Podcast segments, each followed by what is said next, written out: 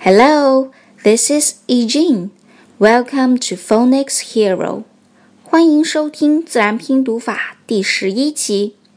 在上一季的节目里呀，我们发现生活中到处有以 letter L 为开头字母的单词，比如在动物园里，In the zoo, we can see lions 狮子。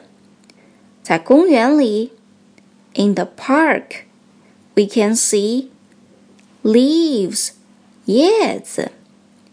在水果店里，In the fruit shop, we can see lemons 柠檬。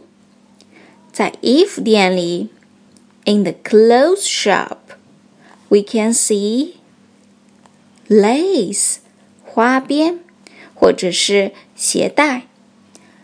在家里，at home, we can see lamps and locks，台灯和锁。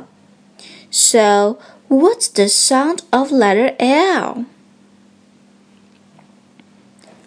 L, right. L is the sound of letter L。好， 那么今天我们要学习的是 letter M。开动你的小脑筋，想一想，有什么单词是以 letter M 为开头字母的呢？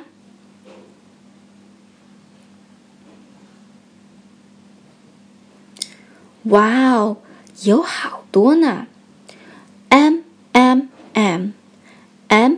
is for mouth，嘴巴；mother，妈妈；me，我；monkey，猴子；milk，牛奶。好，来听听儿歌。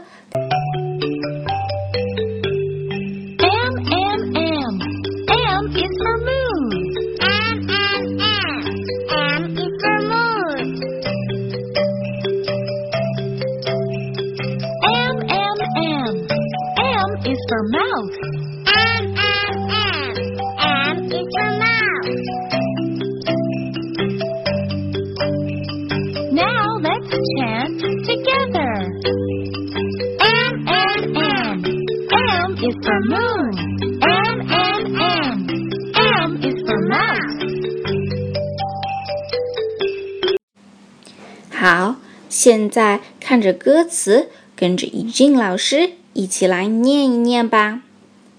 M M M M is for moon.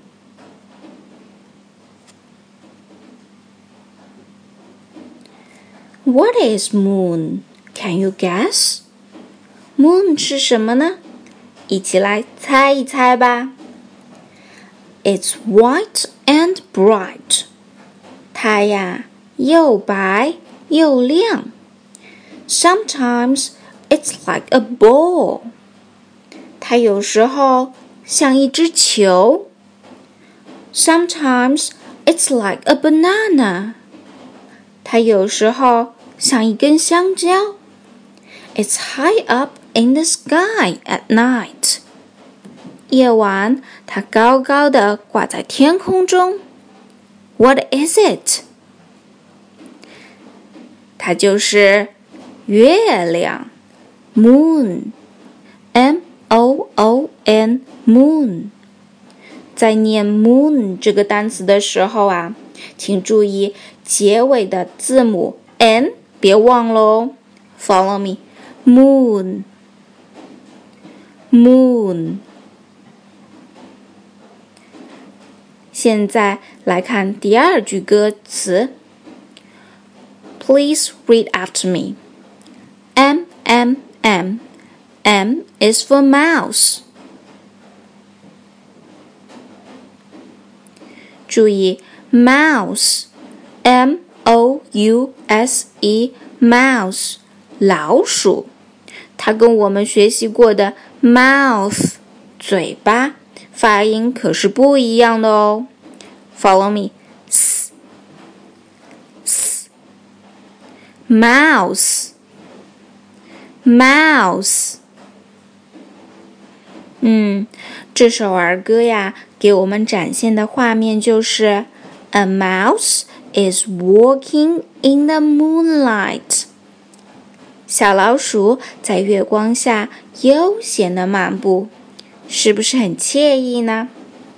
那么今天的节目就到这儿啦，小朋友们，请收听下期节目来学习《Letter M》这首歌曲吧。咱们不见不散哦，See you。